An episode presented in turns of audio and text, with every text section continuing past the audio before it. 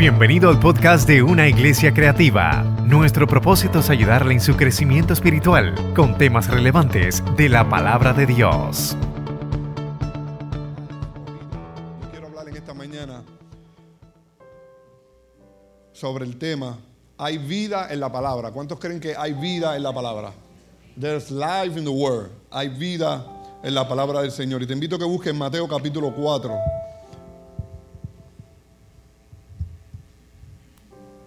El versículo 4.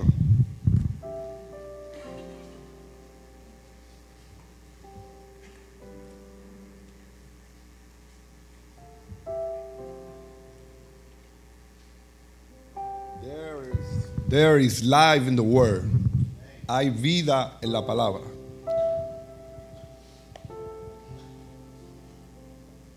Y como estamos hablando de vida en esta serie,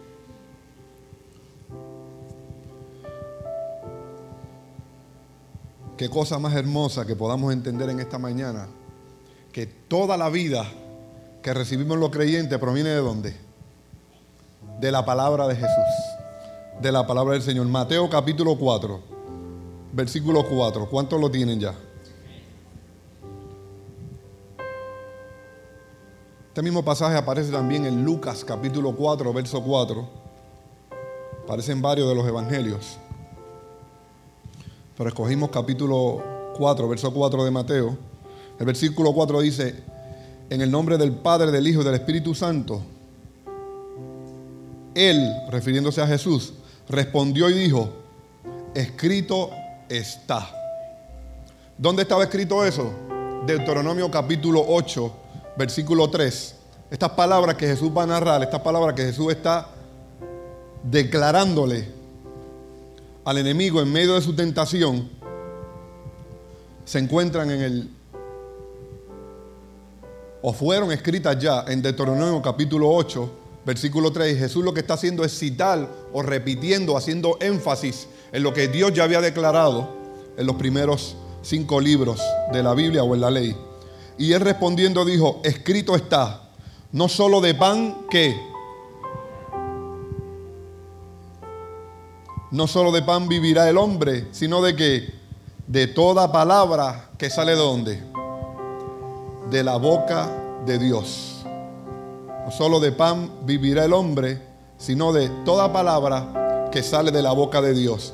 Y es interesante notar, es interesante ver cómo, comenzando su ministerio, recién bautizado, tanto en Lucas como en Mateo como en Juan, vemos que los versículos anteriores, los capítulos anteriores, todos hablan acerca del nacimiento y el bautismo de Jesús. El primer sermón, la primera enseñanza, la primera reflexión que Jesús trae, tiene que ver específicamente con qué? Con la palabra de Dios.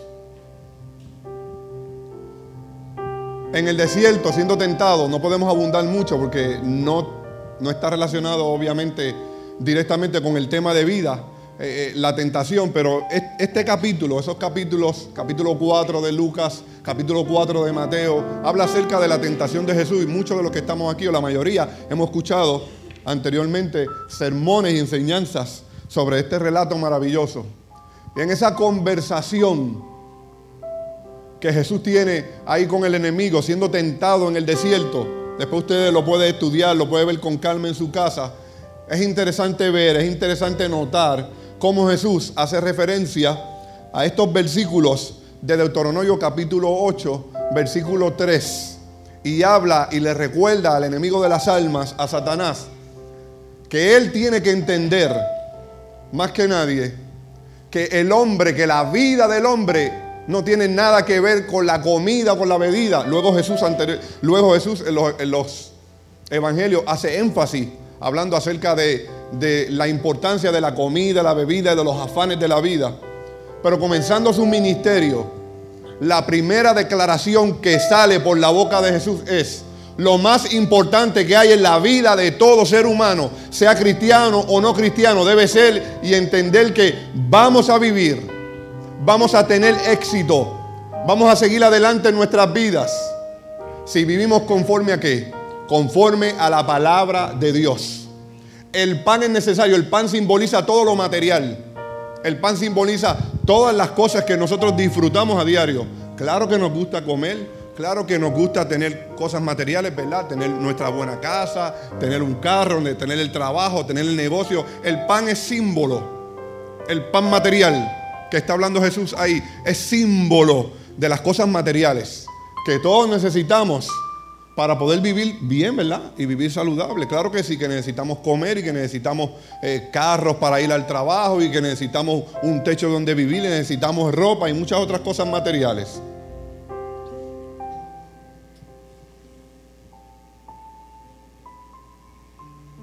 Pero Jesús está declarando, no solamente al enemigo que lo está tentando a que convierta en unas piedras luego de 40 días de ayuno y oración, que él sabía que Jesús iba a estar con hambre, está apelando a una necesidad física, a una necesidad material que Jesús tenía en aquel momento. Y la respuesta de Jesús es, hay algo más poderoso que la comida. Hay algo más poderoso que la bebida. Hay algo más poderoso y más necesario en la vida de los seres humanos que todas las cosas materiales. Y eso es la palabra que sale por la boca de Dios.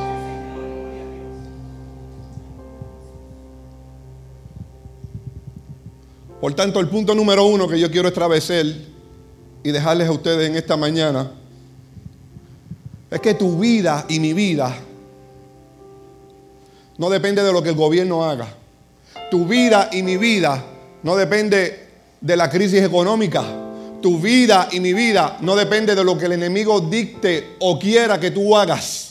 Tu vida y mi vida no depende de lo que nadie te aconseje o te diga, mira, esto es lo que tú debes hacer o esto es lo que no debemos hacer.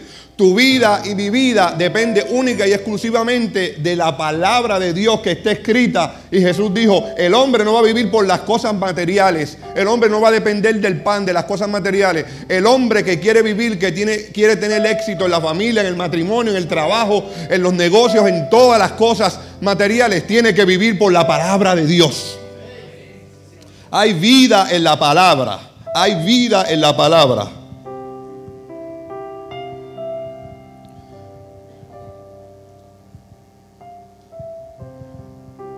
Qué maravilloso y qué poderoso es que tú y yo podamos entender en esta mañana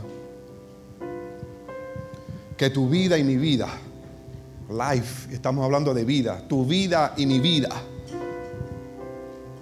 no depende de lo que nadie diga, de lo que nadie declare, de lo que ningún hombre en esta tierra habla, haga o diga. Tu vida y mi vida dependemos de la palabra de Dios. No solo de pan vivirá el hombre, sino de toda palabra que sale de la boca de Jehová.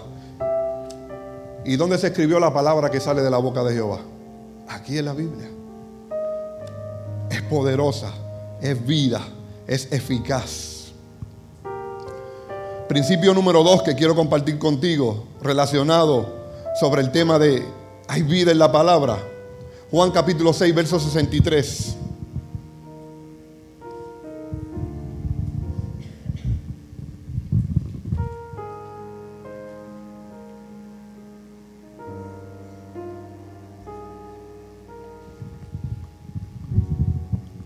Juan 6, 63.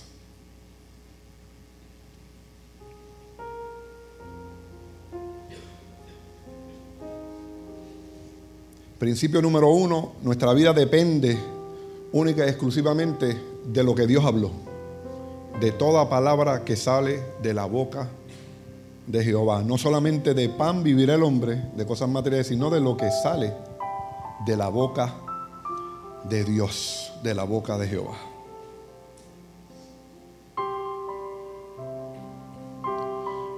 Principio número dos.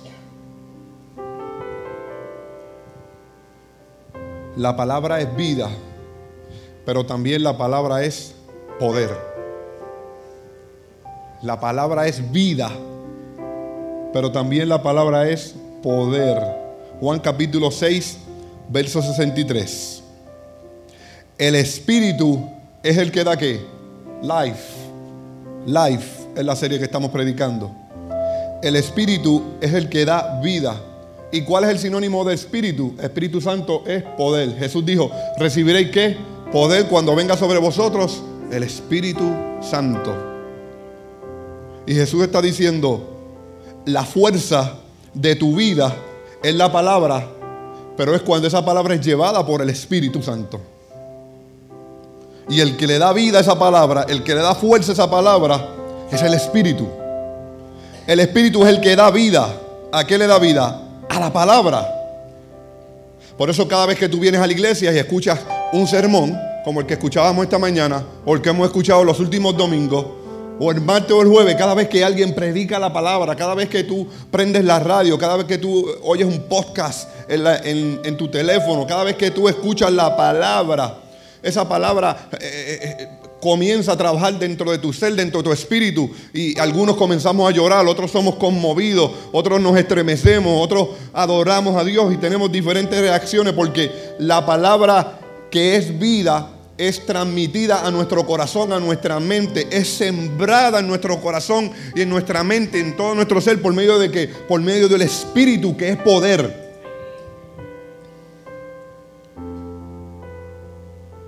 Por eso ese versículo 63 dice, el Espíritu es el que da vida. La carne para nada aprovecha. Las palabras que yo os he dado, no solamente de pan vivir el hombre, sino de qué? De toda palabra que sale de la boca de Dios. Y Jesús dice, las palabras que yo he dado, que son las palabras de mi Padre, que son las palabras que salen de la boca de Dios, Él dice, estas palabras que yo os he hablado son espíritu, en otras palabras, son poder tienen autoridad para cambiar, tienen capacidad para sanar, tienen capacidad para restaurar, tienen capacidad para perdonar los pecados, tienen capacidad para transformar las vidas del drogadicto, del alcohólico, del adúltero, del que robaba, del que mataba, del que mentía, porque esta palabra no solamente es vida, sino que el Espíritu cuando la toma la convierte en poder.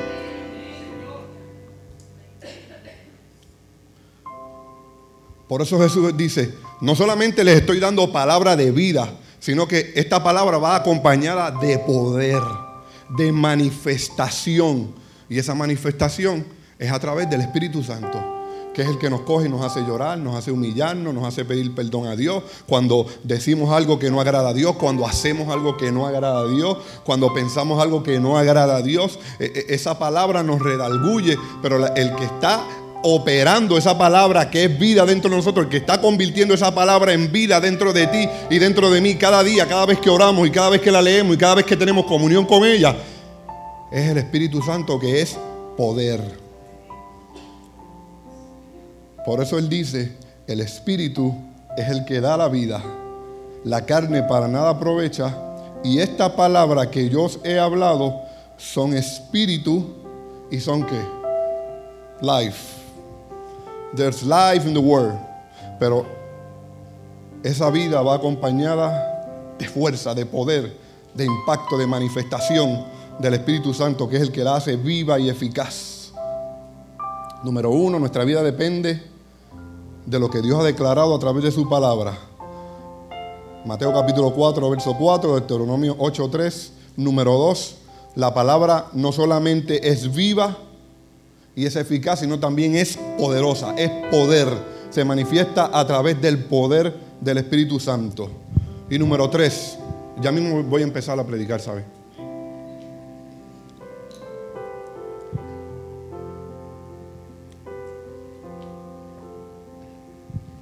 ¿Cuál es la manifestación más poderosa de la palabra de Dios? ¿Para qué es que el Espíritu Santo toma esta palabra, todos los días, cada vez que la predicamos, cada vez que la enseñamos, cada vez que tú la escuchas, ¿cuál es la manifestación más poderosa de esa palabra que Jesús habla ahí en el versículo 63, que son vida, pero también son espíritu? Esa palabra se manifiesta para sanarnos. Esa palabra se manifiesta para restaurarnos. Esa palabra se manifiesta cuando estamos tristes. Esa palabra nos redalguye, esa palabra nos cambia, esa palabra nos levanta el ánimo, el espíritu, nos motiva a seguir adelante, nos inspira. Pero la manifestación más poderosa de vida a través de la palabra es la salvación. Cuando Jesús está hablando esta palabra, de que la palabra es espíritu, de que la palabra es vida, de que la carne para nada aprovecha. Y él está compartiendo con los discípulos. Y, cuando dice con los discípulos, no solamente son con los doce apóstoles, sino un grupo de gente que seguían a Jesús, que eran llamados también los discípulos, 70 o más, muchos más. Cuando él está hablando esa palabra, lo puede leer después en su casa, en los versículos subsiguientes, del 63 en adelante, dice que alguna gente empezaron a irse. Alguna gente dijeron, mm, esto está fuerte esto está duro, esto está difícil, esta palabra. Eh, y es porque no podían resistir en su espíritu, no podían resistir en sus corazones el poder que estaba emanando a través del Señor cuando Él hablaba esa palabra. Cuando él, por eso es que Él decía que la palabra que estoy compartiendo con ustedes, Él decía, esta palabra es vida, pero también es espíritu, es fuerza, es poder, es autoridad, es manifestación. Y habían personas que no podían resistir y en los versos 63, 64, 65 y 66, él dice que, que inclusive algunos de ellos ni siquiera el Padre lo había traído a donde él y que ninguno se iban a poder acercar a él y que mucha gente no iba a poder resistir el poder que había en esa palabra, la vida que hay en esa palabra, a menos que no lo hubiera sido dado del Padre. Eso está ahí en los versículos. Y cuando algunos de los discípulos escucharon eso, arrancaron. Lo puede leer después en su casa. Los versículos 66, 67 se fueron porque no, resistieron el impacto, no resistieron el poder que estaba saliendo a través del Señor, de esa palabra viva y eficaz. Pero mire la manifestación poderosa que hace el Señor. En el versículo 67, los discípulos 66 y 67, Señor, se está yendo la gente, está, está bajándola muy fuerte. Esta palabra es, vida, pero tiene un contenido de espíritu, tiene un contenido de poder, tiene un contenido de autoridad que, hay gente que no la está soportando. Entonces, el Señor les dice, bueno, si está muy difícil la cosa, arranquen ustedes también. Eso es bien facilito. Vamos por ahí.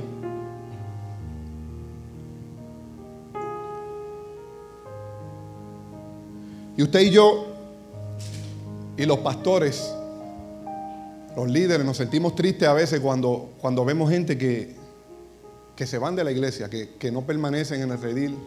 Cuando digo se van de la iglesia, no estoy hablando de esta iglesia nada más, estoy hablando de la iglesia del Señor, en esta y en otras congregaciones, y usted los busca y no están, punto, se fueron de esta o de otras congregaciones, y, es que no, resistieron su espíritu, no, no, pudo nunca abrirse, no pudo nunca encajar y con la palabra, con, la autoridad. Y eso que, que, le pasó a esos discípulos, no eran fariseos, no eran saduceos, no eran samaritanos, o no eran publicanos, eran discípulos del Señor. Arrancaron y comenzaron a irse. Siempre va a haber gente que no va a estar de acuerdo con, una visión, con una palabra que Dios declara. Siempre va a haber gente que no va a, resistirlo y los vamos a ver un tiempo en la iglesia y luego eh, desaparecen, se van y no vuelven. ¿Por qué? Porque no, no, no estuvieron dispuestos a entender este principio importante que la vida comenzó con la declaración de la palabra de Dios. El Evangelio de la salvación comenzó con la declaración de la palabra de Dios que es vida. No el primer sermón de salvación de Jesús fue ese. No solo de pan vivirá el hombre, sino de toda palabra que sale de la boca de Dios. Y hay algunos que somos confrontados, hay algunos que somos impactados y abrimos nuestros corazones, nuestra mente y dejamos que el Espíritu Santo nos cambie, nos transforme y que esa palabra se haga, se haga rema, se haga una realidad, se haga vida en nuestros corazones. Pero hay otros que dicen, mmm, eso está muy fuerte, yo no puedo dejar yo no puedo dejar los traqueteos que yo estoy haciendo en el trabajo. Yo no puedo dejar los traqueteos en los negocios. Yo no puedo dejar la jeva que tengo por aquí o el jevo que tengo por allá. Yo no puedo dejar de eh, eh, ir aquí, ir allá. Yo no puedo, yo no puedo cambiar porque mi abuela era así, mi tatarabuela era así, mi bisabuela era así, mi padre era así, yo soy así. ¿Sabes? Entonces tratan, tratan como que, como que de acomodar la palabra del Señor a su conveniencia. Entonces, esos son de los que Jesús está hablando ahí le está diciendo, esta palabra no solamente es vida, sino que es espíritu, estas palabras, es para gente espiritual. Es para gente que la quiere recibir. Es para gente que quiera vivir por ella. Es para gente que le ha sido ese don y ese regalo de parte de Dios dado para que sean cambiados, para que sean transformados, para que esta palabra pueda convertirse en vida. Y habían dos o tres ahí que dijeron, eso no es conmigo. Eso no es conmigo, porque eso está muy fuerte. Lo que Jesús está bajando ahí está demasiado de fuerte. Eso no es conmigo. Y él les dijo a los discípulos, bueno, pues entonces si ustedes creen que esto está muy difícil, arranquen ustedes también con el bonche que se fue. Pero mire la declaración poderosa. No, ¿quién, quién más iba a ser si Eh, eh, el, alumno número uno, el que siempre estaba. los maestros que están aquí, ¿no tienen un alumno? Antes de ustedes terminar la pregunta ya, pues el alumno número uno del Señor era Pedro. Se olvídese, aunque, aunque no supiera la respuesta, él levantaba la mano.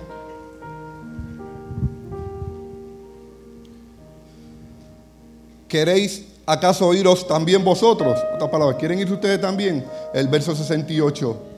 Pedro respondió, la revelación más poderosa que hay en la palabra, la, manifestación más poderosa de la vida de Dios por medio de la palabra. El punto número tres.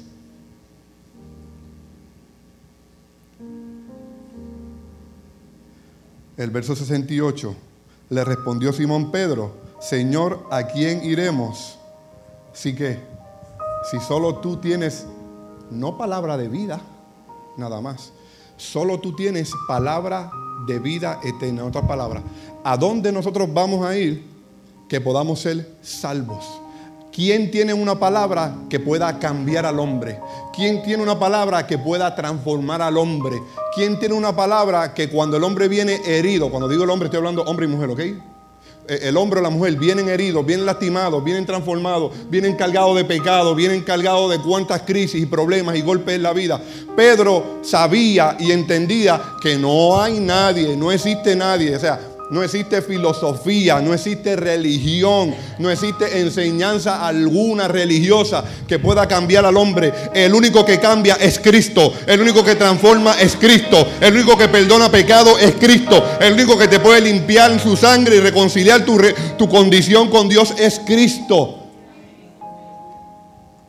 Y Pedro, al igual que los demás discípulos, no habían entendido un montón de cosas sobre el advenimiento y la llegada de Cristo a la tierra, pero sí una cosa había entendido él, solo en ti Jesús, solo en ti hay palabras de vida eterna.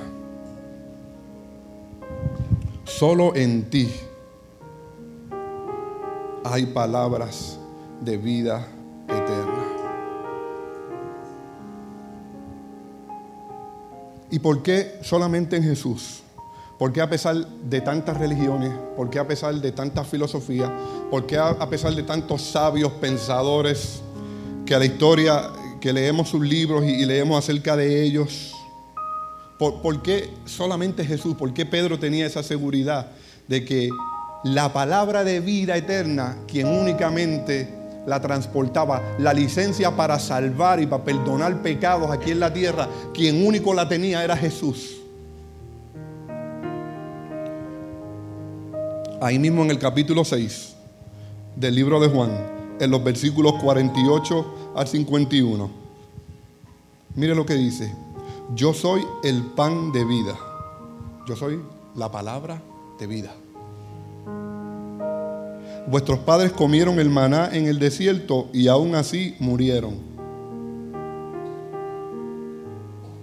El verso 50. Este es el pan que desciende del cielo ¿Para que qué? Para que no muera el que coma de él. Este es el pan, en otras palabras, Él es la palabra que descendió del cielo. Por eso es que la Biblia dice que no hay otro nombre dado a los hombres en quien podamos ser salvos, sino solamente en Cristo Jesús. Pedro había entendido esas palabras, Pedro había entendido ese ministerio. Por eso cuando Jesús dijo, arranquen ustedes también, él dijo, no, no, no, no, no, no, no, sigue tirando por ir para abajo, porque no importa, lo que, no importa a qué velocidad tú la bajes, solo en ti tenemos vida eterna.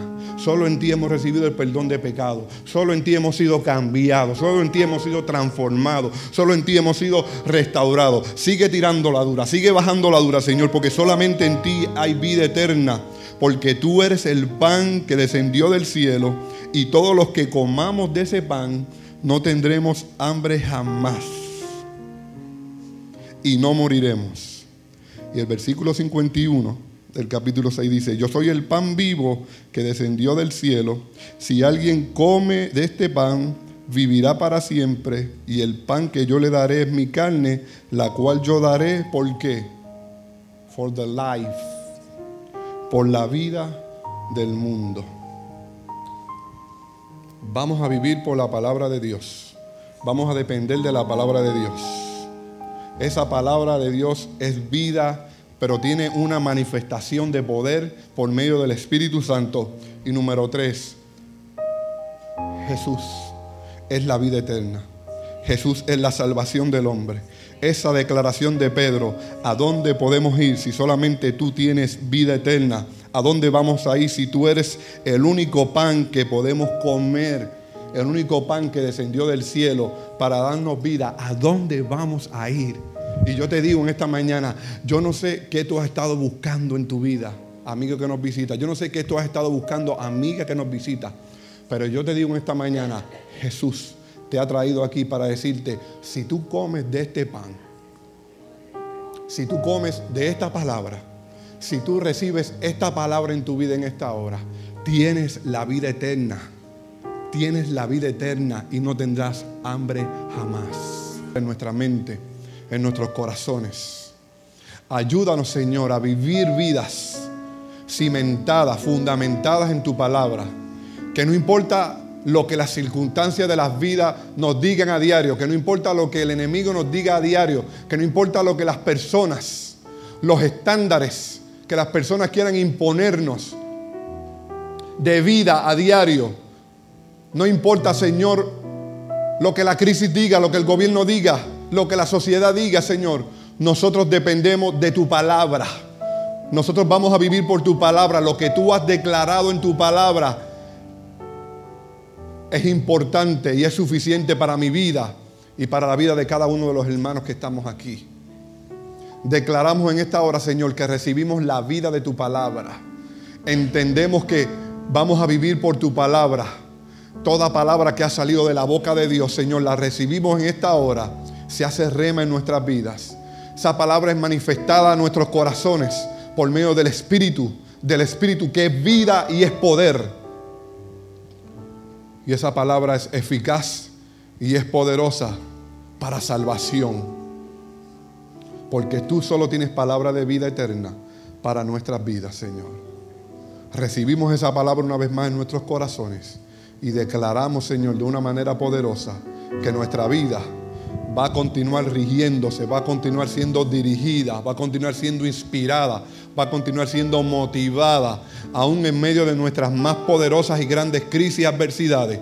Nosotros no vamos a vivir por lo que vemos, nosotros no vamos a vivir por lo que escuchamos, nosotros vamos a continuar declarando la palabra que sale de la boca de Jehová.